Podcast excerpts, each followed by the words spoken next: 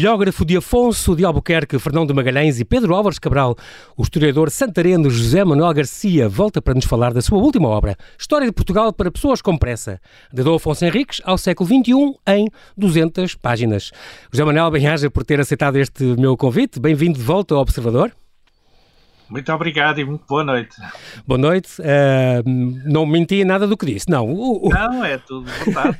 José Manuel doutorou-se em História na Universidade do Porto. A sua, a sua tese tem a ver com a historiografia portuguesa dos descobrimentos e da expansão nos séculos XV e XVI. É de longe a sua área, talvez eu iria dizer preferida, mas pelo menos aquela em que trabalha mais. Uh, trabalhou, uh, só para dar esse exemplo, na Comissão Nacional para as Comemorações dos Descobrimentos Portugueses, que fez um grande trabalho, e também na Fundação Calouste Gulbenkian. O Zé Manuel pertence à Academia Portuguesa da História, à Academia de Marinha e à Sociedade de Geografia de Lisboa e é investigador no Gabinete de Estudos Oliciponenses da Câmara Municipal, ali em pleno Palácio do Bocejura, em Benfica. Porquê que o, porquê que o Zé Manuel é investigador no, no, no Gabinete de Estudos Oliciponenses e não é... Eu estava mais a ver o Zé Manel, por exemplo, na Fundação Oriente ou no CHAM, naquele Centro de História da Acã em Alemar, da Universidade Nova. Eh, faz muitos estudos a ver com Lisboa também? Também, portanto, foi um pouco pelas circunstâncias, porque o, o, meu grande desígnio foi sempre trabalhar na comemoração dos descobrimentos portugueses uhum. e depois de sair da Comissão dos Descobrimentos, passei ainda pela Torre do Tombo, até que, de facto, as circunstâncias da vida me levaram até à Câmara Municipal, porque Lisboa uh, dá para tudo dá para os descobrimentos, Exatamente. dá para a história de Portugal e uh, foi um pouco por essa circunstância e pela minha independência, porque acabei por não ficar ligado nem ao Chave nem à Fundação Oriente, okay. porque uh, preferi ficar ligado a uma instituição que é a Câmara Municipal de Lisboa, que patrocina estudos de história e por isso ah, okay. uh, facto, promover Lisboa é promover a história de Portugal Portugal. Obviamente. Já agora uma coisa, eh, qual é a sua posição nesta esta polémica toda a ver com o Museu dos Descobrimentos ou não, se faz sentido, as coisas estão um bocadinho espalhadas pela, pelo Museu da Etnologia, pela, pelo Museu da Arte Antiga, eh, faz sentido haver um Museu dos Descobrimentos, ou o Museu da Viagem, ou o Museu da Expansão, esta polémica que, que já deu muito que falar há uns anos? Uh, faz todo sentido fazer um museu que tenha a evocação do encontro de Portugal com o mundo, dos portugueses com a sua história e com a história do mundo. Uh, faz todo sentido, porque o encontro é sempre bom, uh, o descobrir, o encontrar, o explorar no sentido de conhecer a realidade do mundo. Eu digo sempre, não faz mal nenhuma descobrir a realidade do mundo. E foram os portugueses que, que a fizeram. Por isso, eu sou a favor de um museu, não um museu clássico, seria um centro de interpretação dos descobrimentos e das suas principais figuras, nomeadamente de Fernando Magalhães, que estamos também a comemorar Exatamente. precisamente os 500 anos, e que é um bom exemplo de um homem que, ligado a Portugal, ligado à Espanha, ligado ao mundo, uh, patrocina precisamente o conhecimento desse mesmo mundo. E por isso é que eu uhum. penso que Lisboa, que para mim é também e foi também um centro do mundo, porque foi a partir de Lisboa que se descobriu o mundo, foi a partir Exatamente. de Lisboa que se podia ir para, desde o Brasil à China no século XVI, era só de Lisboa e por isso fazia todo o sentido e não faz mal nenhum, porque o conhecimento é sempre bom. Claro que sim.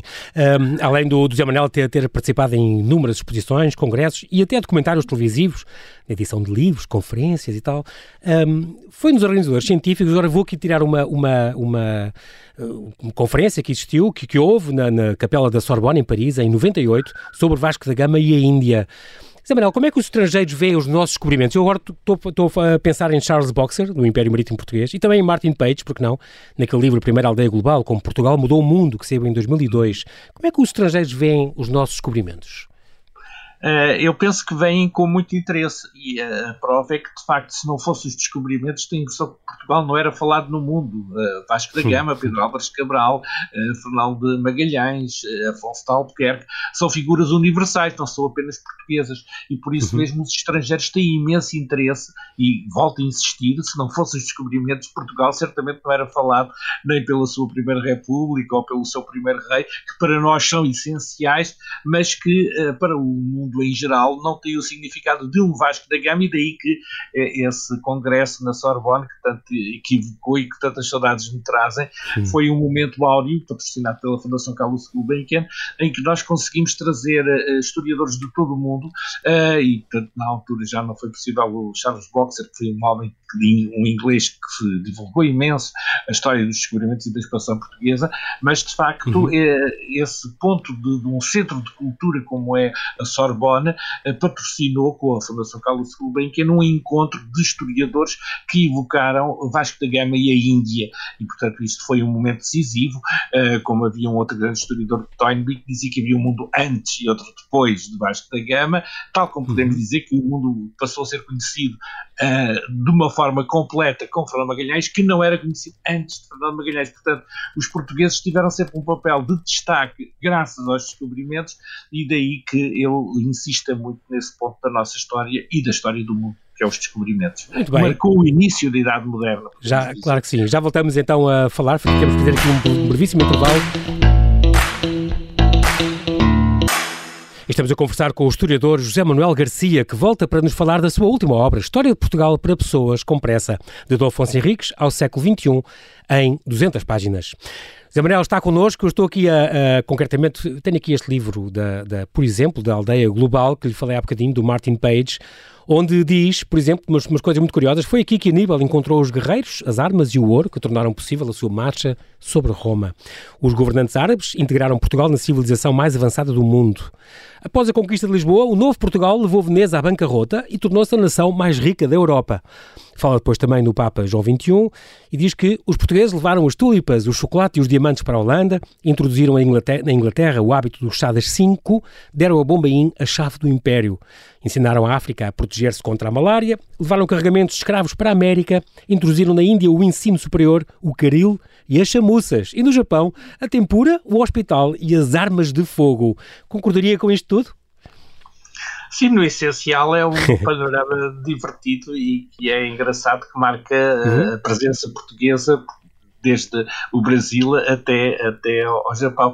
Uh, e de facto é um panorama uh, em que Portugal marcou o início da mundialização, eu preferi dizer mundialização. Era a globalização, é para mim é uma expressão relativamente recente, não é? Uhum. A mundialização é que começa praticamente com o início das primeiras tentativas de se fazer estes descobrimentos há 600 anos, em 1420, com o Infante Henrique, e depois com uh, 500, há 500 anos, com a viagem de Fernando Magalhães, em 520, uh, praticamente ficam acabados, uh, concluídos os, os descobrimentos e, portanto, começa uma mundialização, uma interconexão mundial. E os portugueses levaram produtos para todos os continentes, fizeram uma troca e um encontro de civilizações que é marcante e que deu o lugar de Portugal na história do mundo. O, o Zé Manuel Este é a terceira vez que está connosco, com muito prazer. Veio nos 500 anos da viagem de circunnavegação de Fernando Magalhães, já vamos voltar a falar dele. Veio depois dos 500 anos da morte do Pedro Álvares Cabral, lembra-se? um, há seis meses. Uh, agora, uma pergunta antes de eu queria falar agora do Fernando Magalhães um bocadinho, mas antes disso, uh, a propósito, qual é a próxima efeméride, José Manuel? Qual é o próximo livro? Está a preparar alguma... Uh, vamos celebrar 500 anos, mais alguma coisa importante neste próximo, neste ano ou para o ano que vem? Eu Uh, neste momento estou a trabalhar numa outra comemoração que é complementar da de Fernando Magalhães, ao fim e ao cabo uhum. estamos ainda a comemorar pelo menos até o dia 27 de Abril de 2021, que é a morte, dos 500 anos da morte João Magalhães, uhum. mas eu estou também a, a, tentar fazer alguma coisa. Estavas a falar desta, deste homem extraordinário. Eu estava aqui a lembrar uma coisa que, que eh, fruto de 12 anos de investigação sobre, sobre esta pessoa tão extraordinária, um dos, como o Zé Manuel é um dos maiores especialistas nesta viagem de circunnavegação não planeada de Fernando Magalhães e, e Juan Sebastián Elcano, diz que o Zé Manuel costuma dizer que ele é um dos maiores descobridores de todos os tempos, porque só à sua conta descobriu metade da Terra, certo? Certo.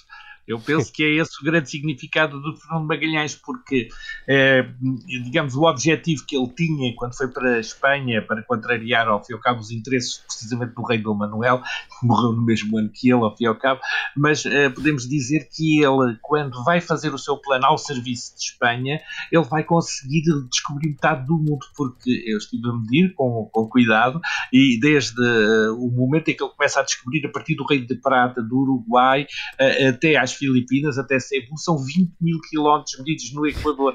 E precisamente essa é metade do mundo. A circunferência do mundo tem 40 mil quilómetros. Ele descobriu à conta dele metade do mundo com um objetivo muito concreto que era chegar às Molucas por Ocidente, umas ilhas riquíssimas em especiarias. Mas não conseguiu uh, esse objetivo, não chegou às, uh, chegou às Filipinas, que é perto das Molucas, mas não chegou às Molucas, e não conseguiu provar que as Molucas eram espanholas, como ele queria provar para o seu novo rei, Carlos V, em vez de ser o Dom Manuel, e uh, não conseguiu provar isso, antes pelo contrário, terá percebido que de facto as Molucas estavam na parte portuguesa, mas para mim o que é importante é que ele conseguiu, através da descoberta do, do Estreito de Magalhães, descobrir o Pacífico e descobrir a Terra tal como ele é, porque ele já tinha lá estado perto eh, precisamente das Molucas, eh, das Ilhas Molucas do Sul, que não, é, não são tão ricas como as do Norte, onde estava o Carvinho, mas ele conseguiu ter a noção do, da Terra, da, da, dimensão, da realidade do que é a Terra.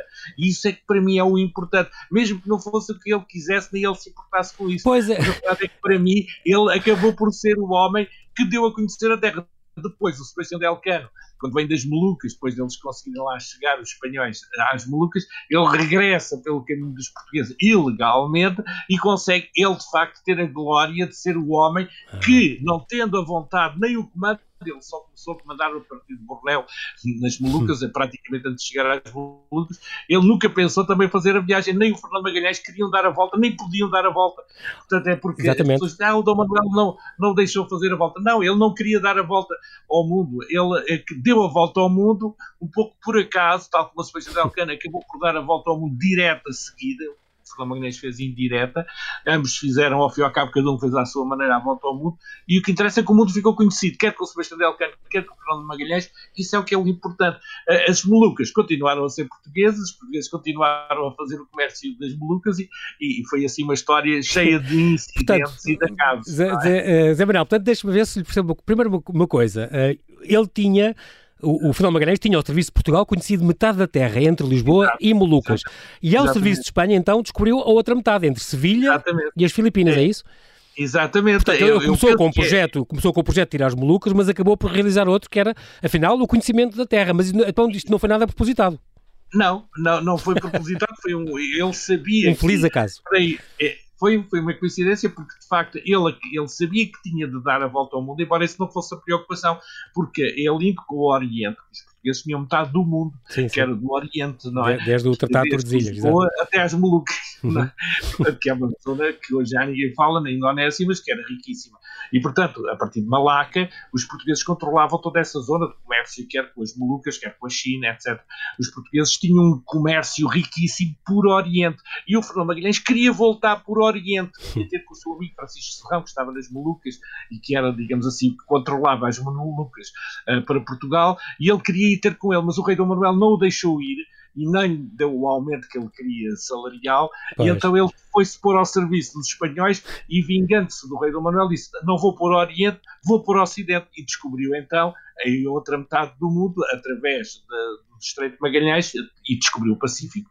E descobriu que havia mais água do que terra, descobriu a dimensão do Exatamente. mundo. Portanto, isso é que foi o verdadeiro revolucionário da parte de Fernando Magalhães. E houve, houve, houve aquele ponto de, dele no seu, na sua lembrança geográfica ele situar as Molucas a 4 graus a leste, quando afinal estava a 5 graus a oeste, isso não é nada propositado, portanto. Eh, e portanto não, as Molucas ele, estavam, ele, estavam no domínio português, afinal, era no domínio português. Exatamente, ele estava no domínio português e ele Sem saber isso quando chegou às Filipinas, porque há um piloto grego que era uh, um homem que ia registando as longitudes durante a viagem uhum. e que disse que quando eles chegaram às Filipinas tinham feito uma navegação de 189 graus a partir da, da linha de marcação de Tordesilhas, portanto eles já tinham passado 9 graus do, do, ah, da parte espanhola, não é?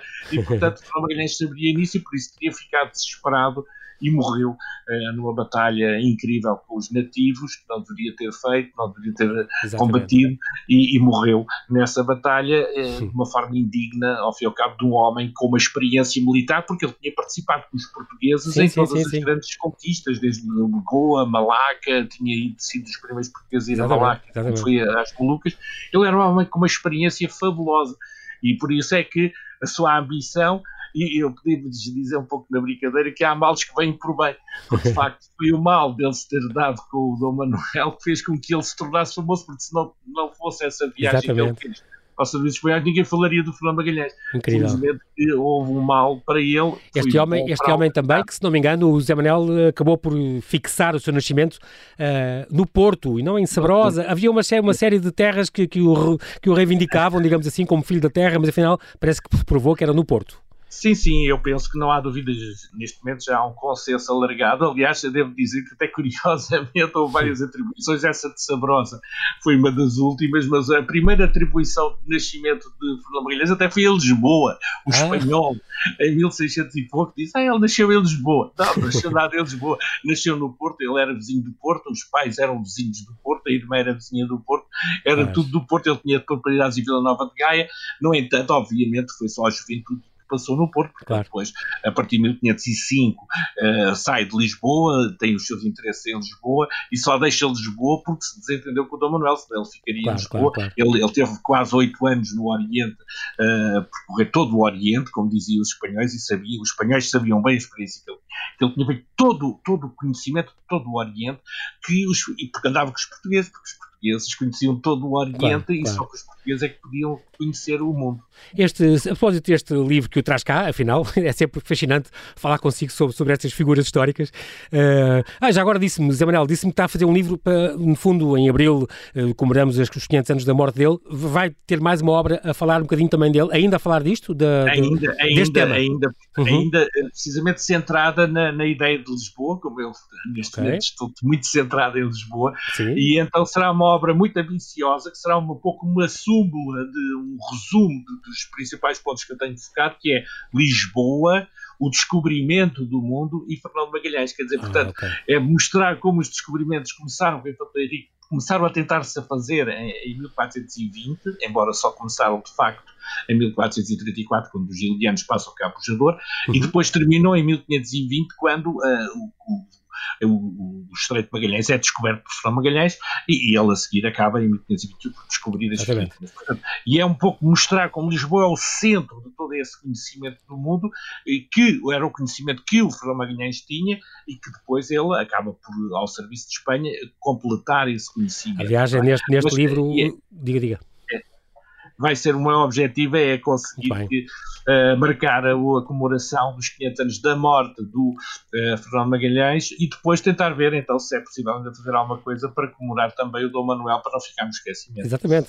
É, é uma coisa por acaso que, que me impressionou também no, neste seu livro da, da, da, história de Portugal para pessoas com pressa. Fala um bocadinho também do Dom Manuel e, e para si já li uma entrevista em que falava que, que é um rei esquecido, menosprezado uh, uh, e, no fundo, é o primeiro governante na história da humanidade a assumir este poder à escala global, não é? Do Brasil à China, como ainda agora disse. Uh, acha mesmo que é, do, entre tantos reis que a gente tem e que se fala, sobretudo do Manuel, é muito falado por causa dos descobrimentos, acha mesmo que é assim um rei muito esquecido e muito desprezado por nós? Hum, não, não, não, não se pode dizer que seja esquecido e desprezado. Digamos, é assim um rei tipo que se lhe saiu a sorte grande, ou coisa assim. não, não se lhe a sorte grande nada, foi ele que fez a sua Ele é conhecido pelo próprio... Ah, exatamente. exatamente. Não há dúvida de que ele, ele, ele não, só o facto de ter chegado ao poder, eh, tiveram que morrer seis pessoas. sorte, realmente, porque ele chegou ao poder com 26 anos e não era suposto chegar, ele era do rei Dom João II. Exato. Foi porque o, o, filho de Dom João II morreu, ele não conseguiu que o filho bastardo, Dom Jorge, uh, assumisse o trono e então teve de ser o primo, o Dom Manuel, depois dos seus irmãos e de todos os... O outro foi assassinado, uh, o outro foi, exatamente, exatamente. Foram todos mortos. Tiveram que morrer para aí seis pessoas até ele chegar, até ele próprio chegar ao trono. Exatamente, ele, ele então governou os outros 26 anos, é curioso, ele teve 26 anos à espera e depois a seguir governou outros 26 ah, anos sim. e depois teve uhum. muitos filhos e, e, e, teve um poder eh, fabuloso e conseguiu organizar, organizar o país todo.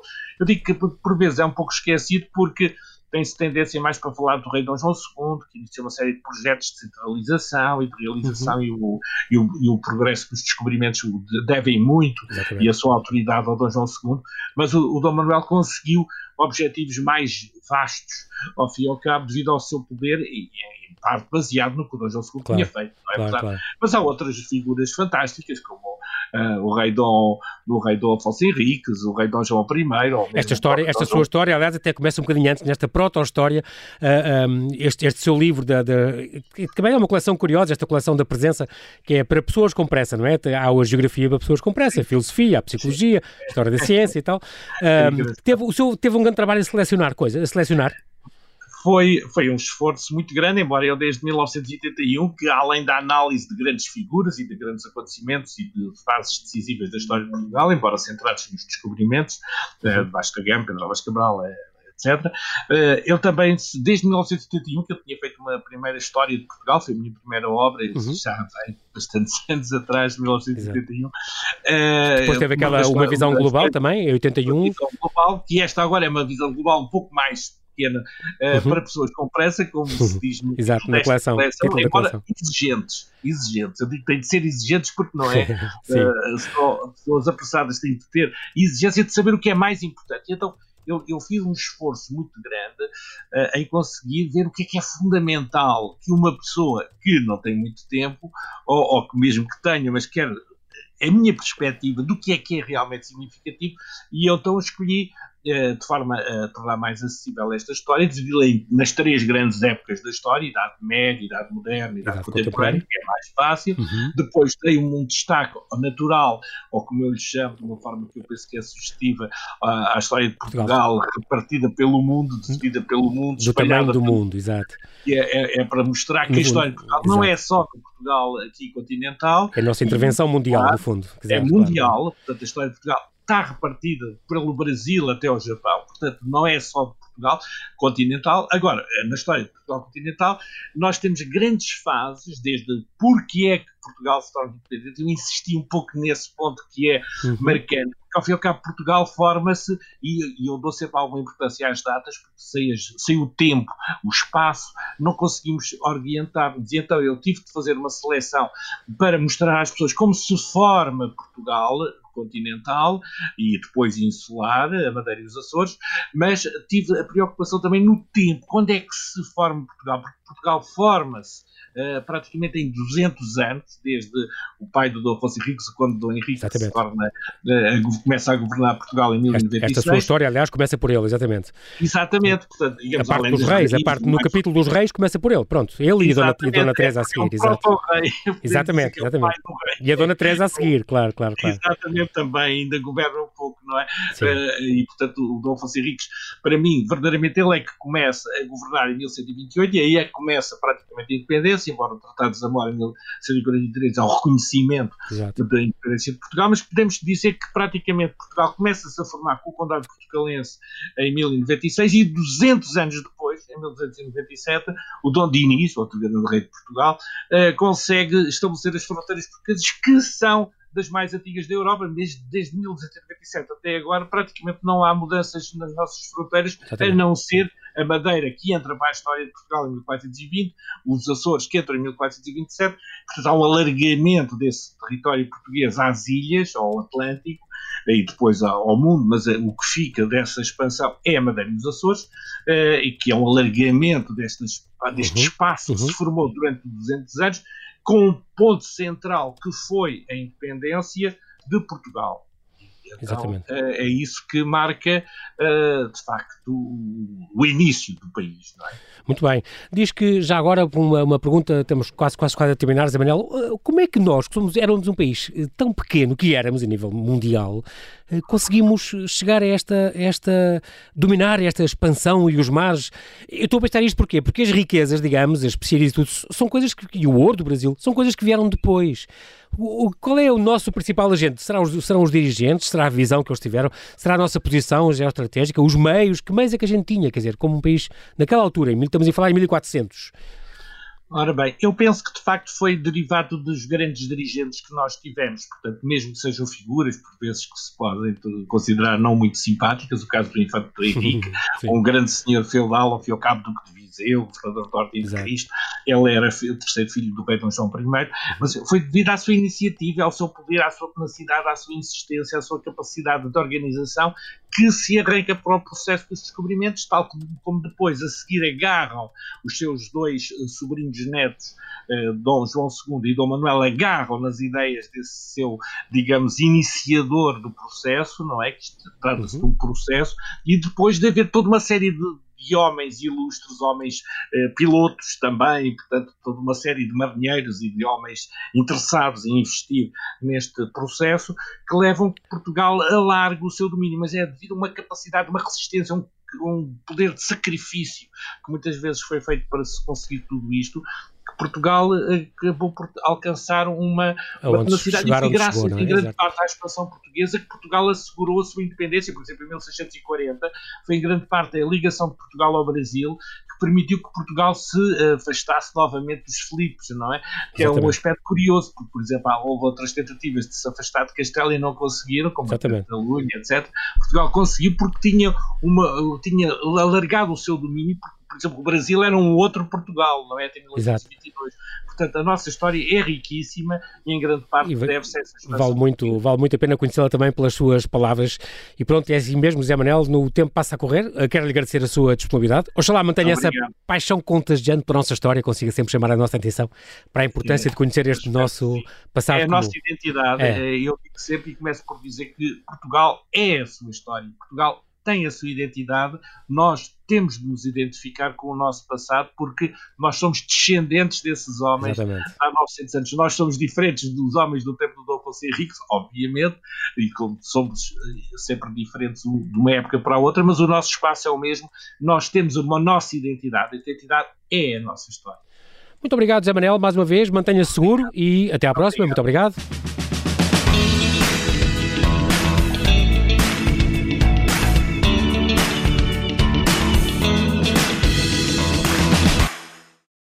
Obrigada por ter ouvido este podcast. Se gostou, pode subscrevê-lo, pode partilhá-lo e também pode ouvir a Rádio Observador online em 98.7 em Lisboa e em 98.4 no Porto.